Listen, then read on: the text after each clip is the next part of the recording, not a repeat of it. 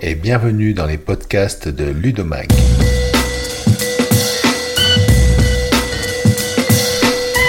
Je suis Eric Fourcault, rédacteur en chef de Ludomag, premier magazine en ligne de partage d'expériences d'enseignants francophones sur leurs pratiques pédagogiques en classe avec le numérique. Chaque semaine, nous recevons des enseignants, formateurs, éditeurs, chercheurs et institutionnels qui ont quelque chose à dire ou proposent des solutions à utiliser en classe. Les podcasts de Ludomax saison 4 des projets pour ma classe. Aujourd'hui, nous recevons Audran Le Baron, directeur du numérique pour l'éducation au ministère de l'Éducation nationale, avec qui nous allons parler de stratégie. Bonjour Audran Le Baron. Bonjour Eric Fourcault.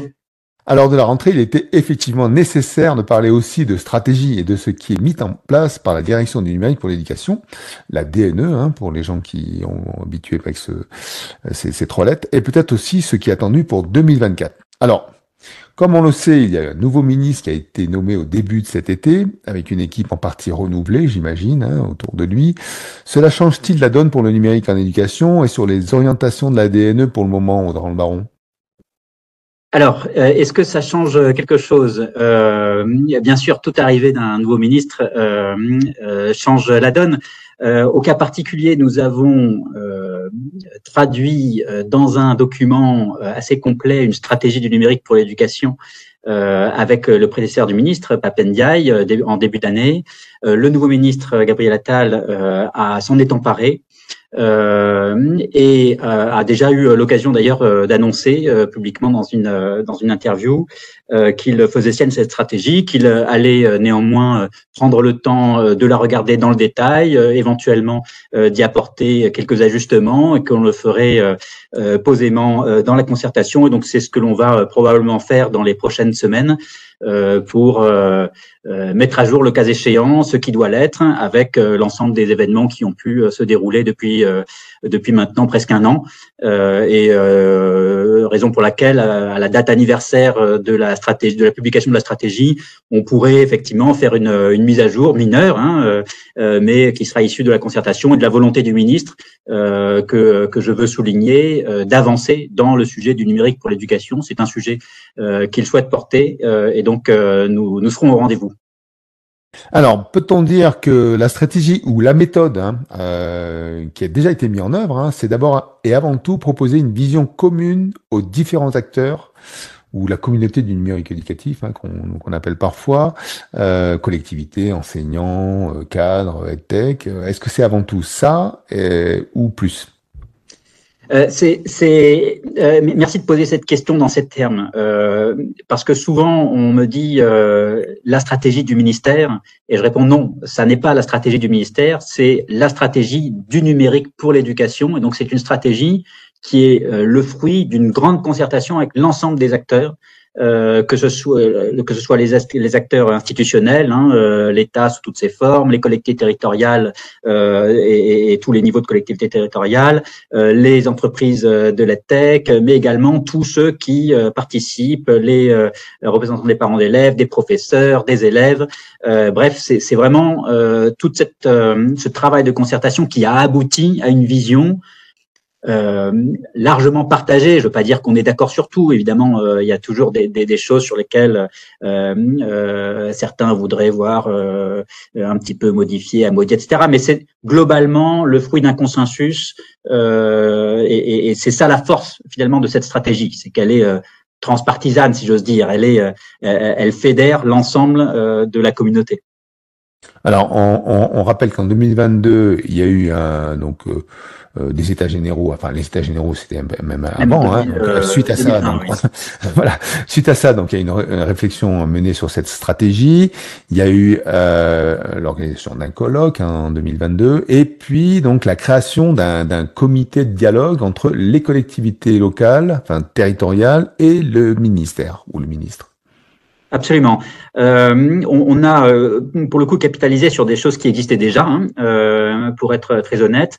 mais un des, un des premiers points que l'on pose dans la stratégie, ça correspond à, l'essentiel de, du premier axe de la stratégie, c'est de travailler effectivement sur la gouvernance puisque ben, dans le numérique pour l'éducation, il y a beaucoup d'acteurs, comme j'ai eu l'occasion de le dire à l'instant, qui y participent, hein, État, collectivités territoriales, entreprises, associations, communautés, euh, et, euh, et l'enjeu, donc, c'est euh, de faire en sorte que l'ensemble des acteurs partagent finalement un cap, une stratégie, une méthode.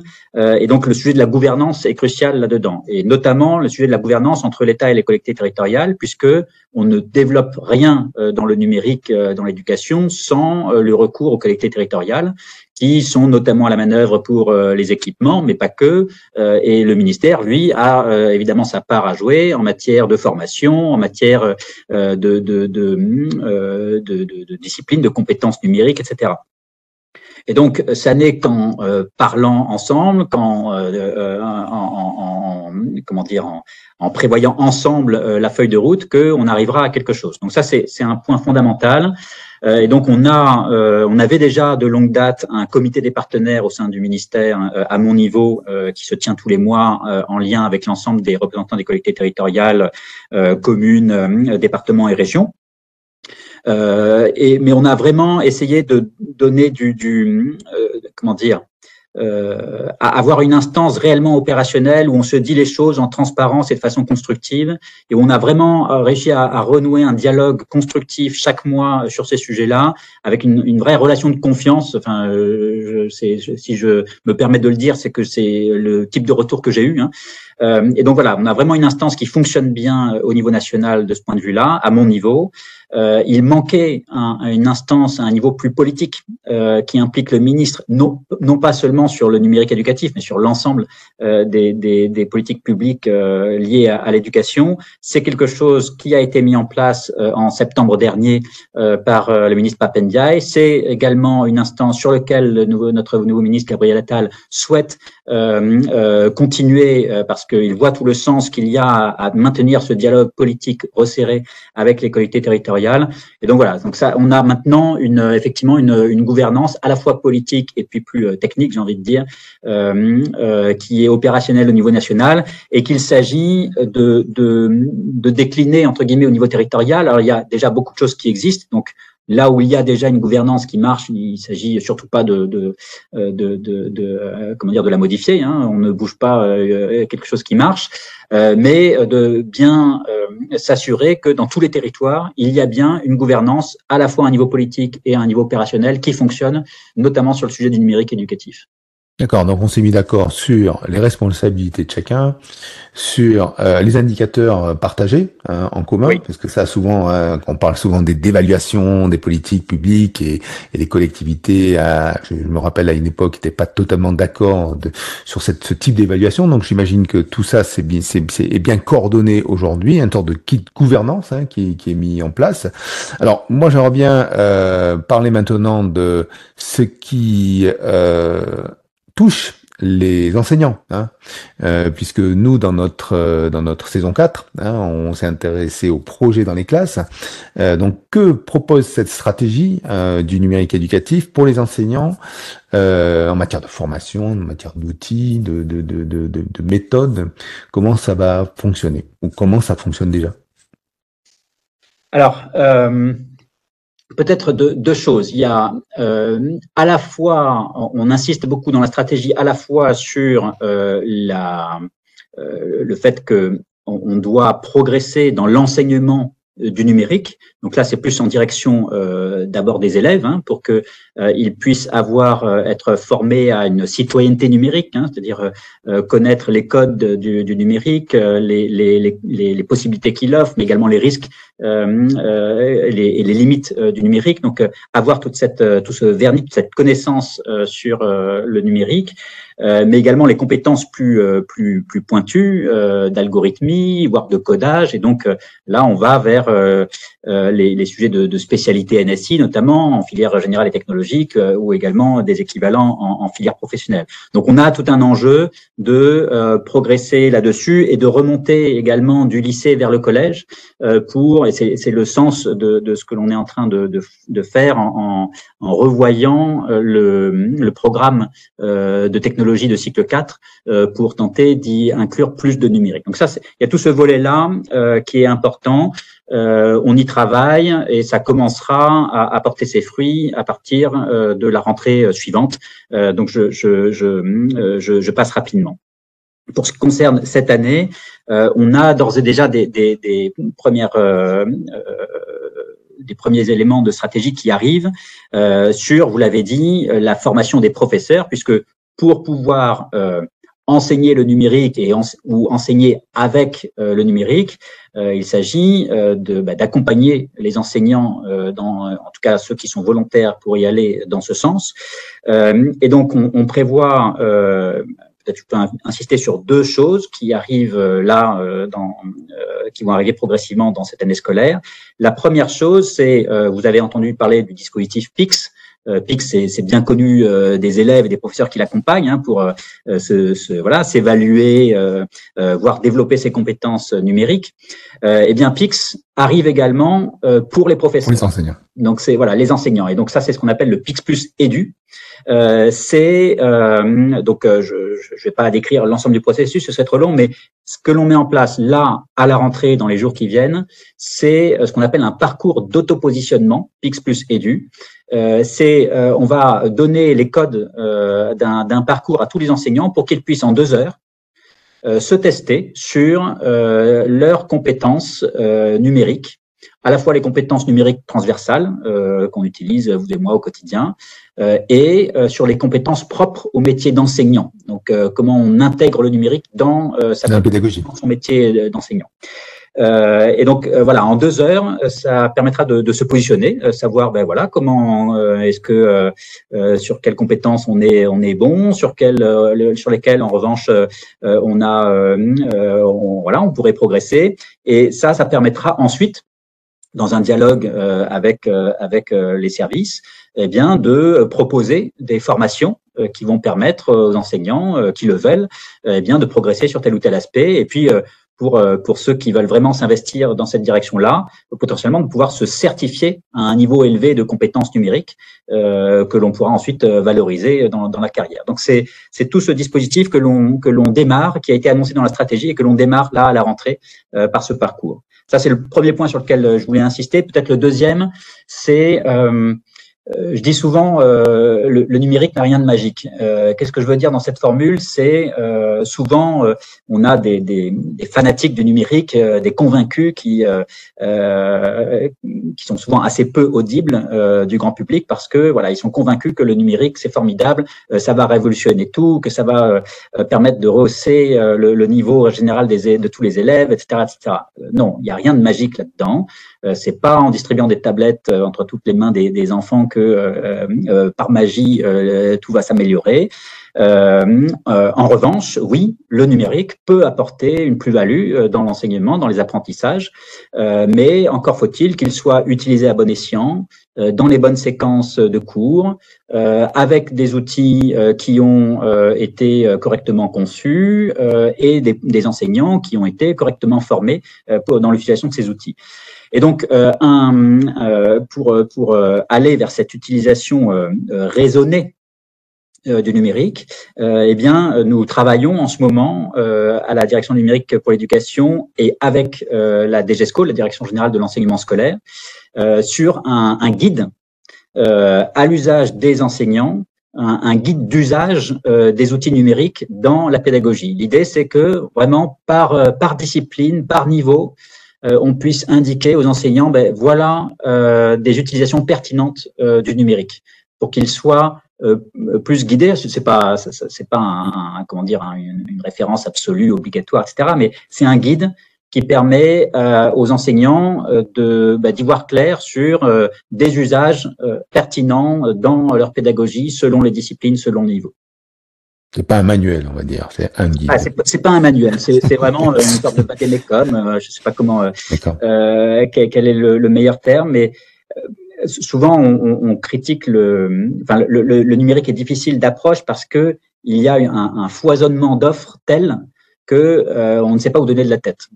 Et, et, donc euh, voilà, ce guide, il est aussi là pour dire, ben voilà, euh, concentrez-vous plutôt sur euh, tel type d'outils dans dans la pédagogie parce que c'est ça qui est particulièrement utile. Et au contraire, n'utilisez pas ou, ou mieux vaut écarter le numérique dans tel ou tel type d'apprentissage parce que il n'a jamais prouvé sa, sa, sa plus-value, voire dans certains types de, de, de, de séquences pédagogiques, il peut même être contre-productif. D'accord. On, on, va on va toujours parler de d'espace de, numérique de travail, de, de, ressources en ligne, de euh, voilà, il y a, y, y a, toujours des aspects techniques encore à régler ou, ou ça c'est derrière. Euh, oui, oui, on va, on va toujours parler. Euh, on, on, on, ne fait pas table rase du passé. Hein, euh, les espaces numériques de travail, on, euh, voilà, prouvent quotidiennement leur utilité dans l'organisation des échanges entre parents, élèves, professeurs, personnel de direction, dans l'utilisation d'un certain nombre d'outils collaboratifs. donc, donc ça, tout ça n'est pas remis en question. Ce sur quoi nous travaillons, c'est euh, alors pardon, hein, ça va être peut-être un peu technique, mais euh, c'est ce, qu'on appelle justement la doctrine technique du numérique pour l'éducation. En fait, en des termes euh, simples et, compréhensibles, on, c'est parti du constat que justement, je parlais de foisonnement tout à l'heure, qu'il y a de nombreux outils aujourd'hui qui coexistent. les ENT, les logiciels de vie scolaire, Pronote ou, ou les équivalents d'autres éditeurs, euh, les différentes ressources numériques pédagogiques qui peuvent euh, également être accédées via l'ENT ou par d'autres sur d'autres plateformes, euh, divers sites également qui peuvent être qui peuvent intervenir dans, dans, dans, dans, dans une vie scolaire, les outils du CNED, de Canopé. bref, il y a, y a cette myriade d'outils, de plateformes, de services et euh, si on n'organise pas un minimum tout cela, si on n'organise pas notamment l'interopérabilité entre tout cela, eh bien, ça finit par un paysage assez labyrinthique où l'utilisateur ne sait plus trop euh, euh, où cliquer et, et, où l'utilisateur est un peu fatigué parfois de devoir retenir X login mot de passe, ressaisir indéfiniment les mêmes informations dans chaque plateforme.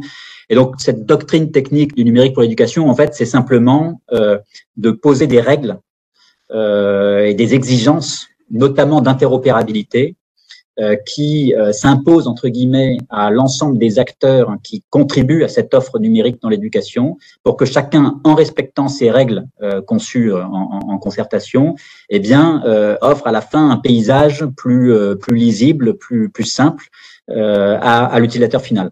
Euh, et euh, voilà, par exemple, euh, qu'il n'y ait plus 36 login mot de passe, mais qu'il y ait un EduConnect euh, qui soit le même euh, pour accéder à l'ENT, à euh, son logiciel de vie scolaire ou à telle ou telle plateforme du CNED ou, ou, d'un autre fournisseur de services. Donc voilà, c'est typiquement le genre de règle qui permet d'organiser un peu mieux l'offre et de simplifier la vie à la fin de l'utilisateur qu'est l'élève, le professeur, le parent d'élève in fine, fluidifier les usages des enseignants, qui n'est pas à chaque fois euh, détricoter les, solutions et, perdre du temps en classe, parce que ça c'est souvent euh, c'est souvent le cas. Donc je, je résume donc euh, une évaluation par Pix plus Edu, euh, un parcours de formation, ben, s'il en est possible, j'imagine que ça c'est au niveau des académies que ça va se régler. Un guide d'accompagnement des usages selon les disciplines, hein, qui n'est pas un manuel, mais un guide d'accompagnement qui permet en fait de, de mettre les, les, les, les peut-être les, les, les, les, petites astuces ou les, les, les points les, les, points de surveillance à, à observer lors de l'utilisation de ces, ces, ces, choses.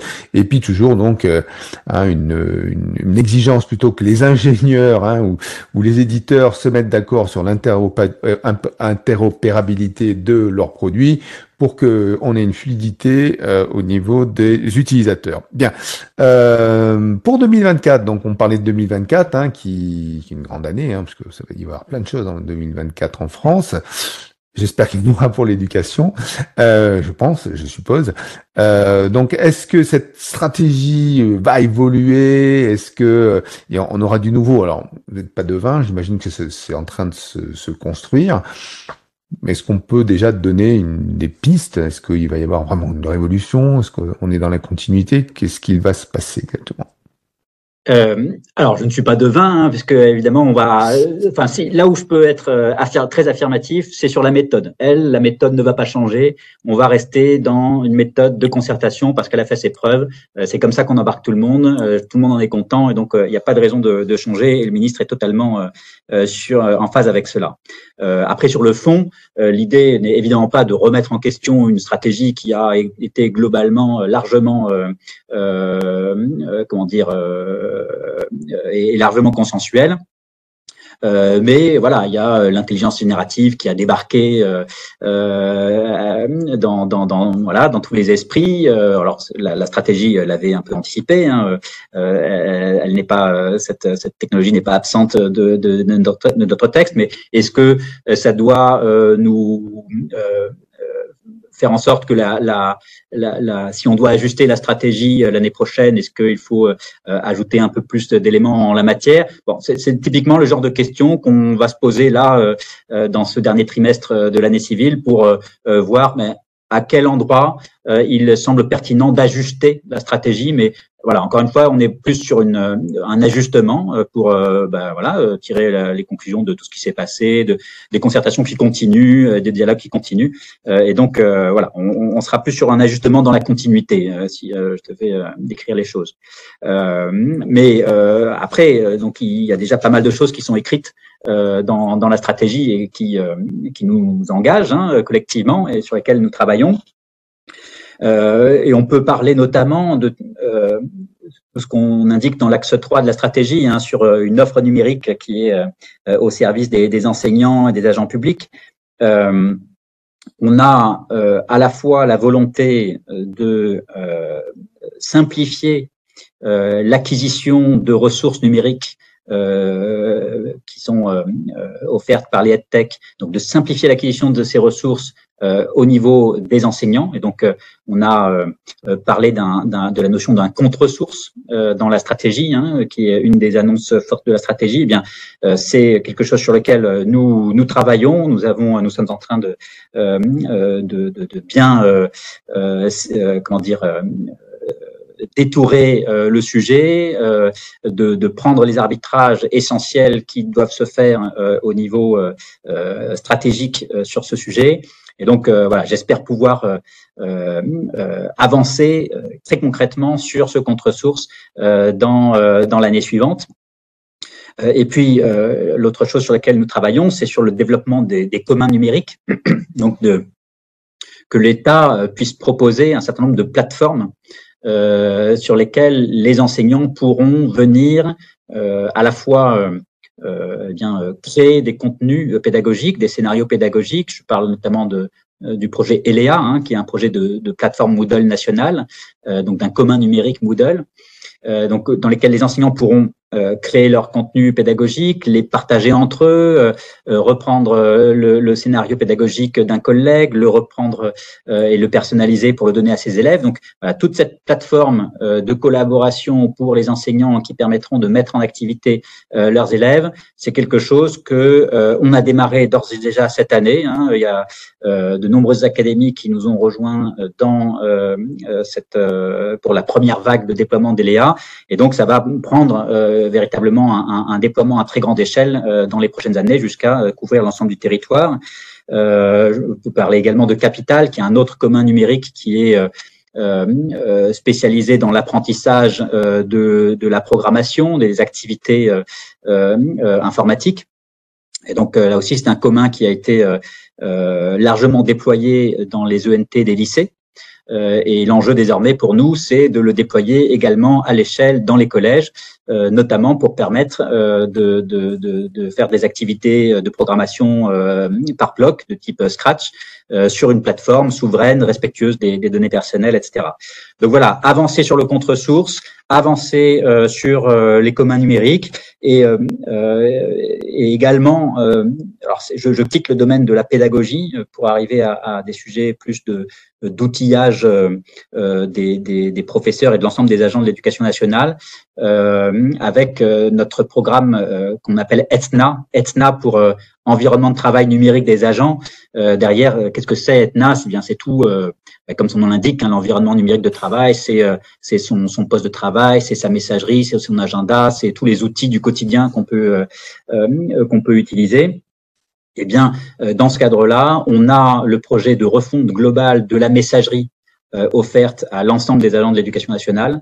Aujourd'hui, il y a 30 euh, messageries, c'est-à-dire une dans chaque académie, qui est opérée par chaque académie, avec un, un service qui parfois eh bien manque de qualité parce que voilà des, des quotas de, de, de, volume assez, parfois assez faibles, des, des, possibilités de, de joindre, de, de, mettre des pièces jointes assez limitées, des problématiques de sécurité, de de, de, de, voilà de, de, de, phishing, hameçonnage pour parler français, etc.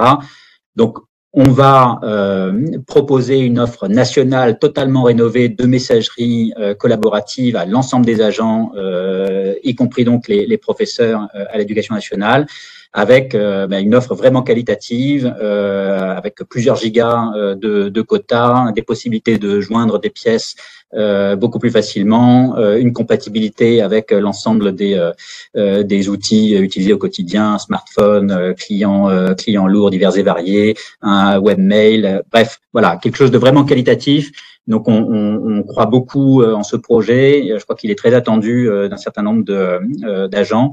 et donc, c'est quelque chose qui va commencer à arriver dans le paysage là d'ici la fin de cette année civile dans quelques territoires, mais qui là aussi sera déployé à plus grande échelle à partir de 2024. Eh ben, on a fait quand même le tour. Hein. Gros chantier, quand même, mine de rien, même si gros chantier, n'évolue pas parce que la messagerie, c'est quand même pas une paire de manches.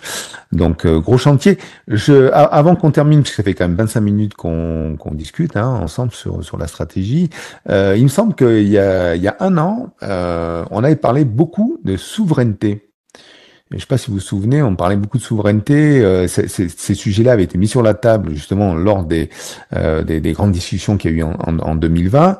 Est-ce que ça, c'est quelque chose qui a été un petit peu euh, traité ou est-ce qu'on a encore des, euh, des, des, des, interrogations justement sur le rôle des, des, hein, des alors on appelle plus ça les GAFAM, mais les, les, les grosses entreprises américaines et les, les problématiques de d'hébergement de données? Est-ce que déjà ça, ça, ça a déjà été traité ou c'est encore un sujet de travail conséquent pour, le ministère?